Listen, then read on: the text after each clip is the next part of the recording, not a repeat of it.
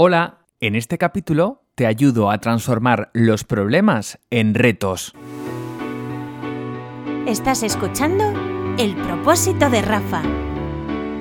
Entrevistas, consejos, charlas, experiencias, con el objetivo de que te sientas bien. Cuando hay algo que te preocupa, te inquieta, eh, claro, es muy difícil eh, descansar bien, ¿no? Porque el cuerpo tampoco descansa, pero lo que es peor, la mente.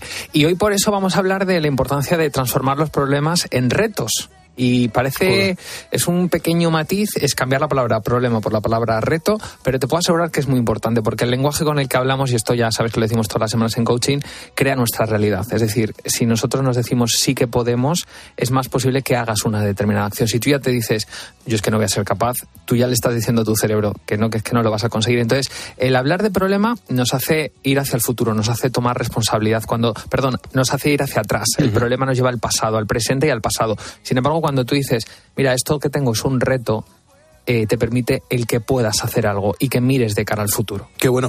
La negatividad incluso para eso es malo, en el sentido de tú mismo te estás poniendo mm, barreras, fronteras, te estás poniendo eh, piedras en el camino.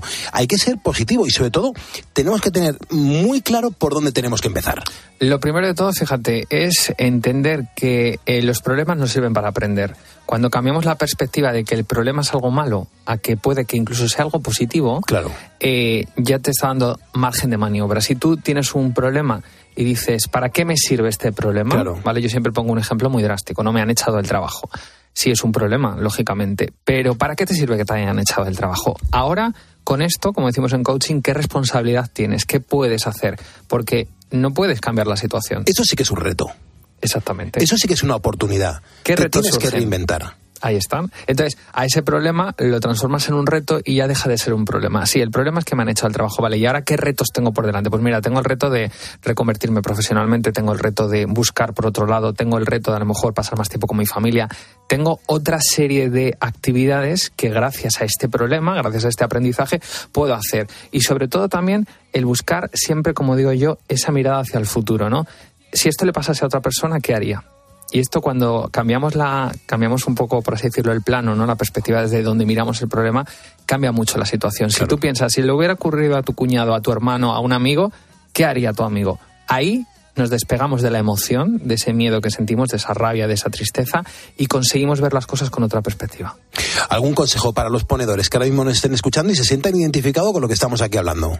Pues fíjate, una cosa muy importante y que, que podemos hacer ya es dejar de ver el problema como hay que buscar una solución y empezar en vez de utilizar la palabra solución, gestión. Bien. Voy a gestionar el problema, voy a gestionar este reto. Si tú piensas en solucionar, te lleva al resultado. La solución es el resultado. Si piensas en gestionar, te colocas más en el proceso, ¿no? En lo que hay entre medias. Entonces, hablar de gestionar en vez de solucionar nos hace que tengamos más margen de maniobra y que con ello podamos también tomar eh, mayor responsabilidad. Esto que has escuchado pertenece a un extracto de radio, pero si quieres más información, aprendizajes o píldoras gratuitas, presta atención. Más info en www.rafarodrigocoach.com.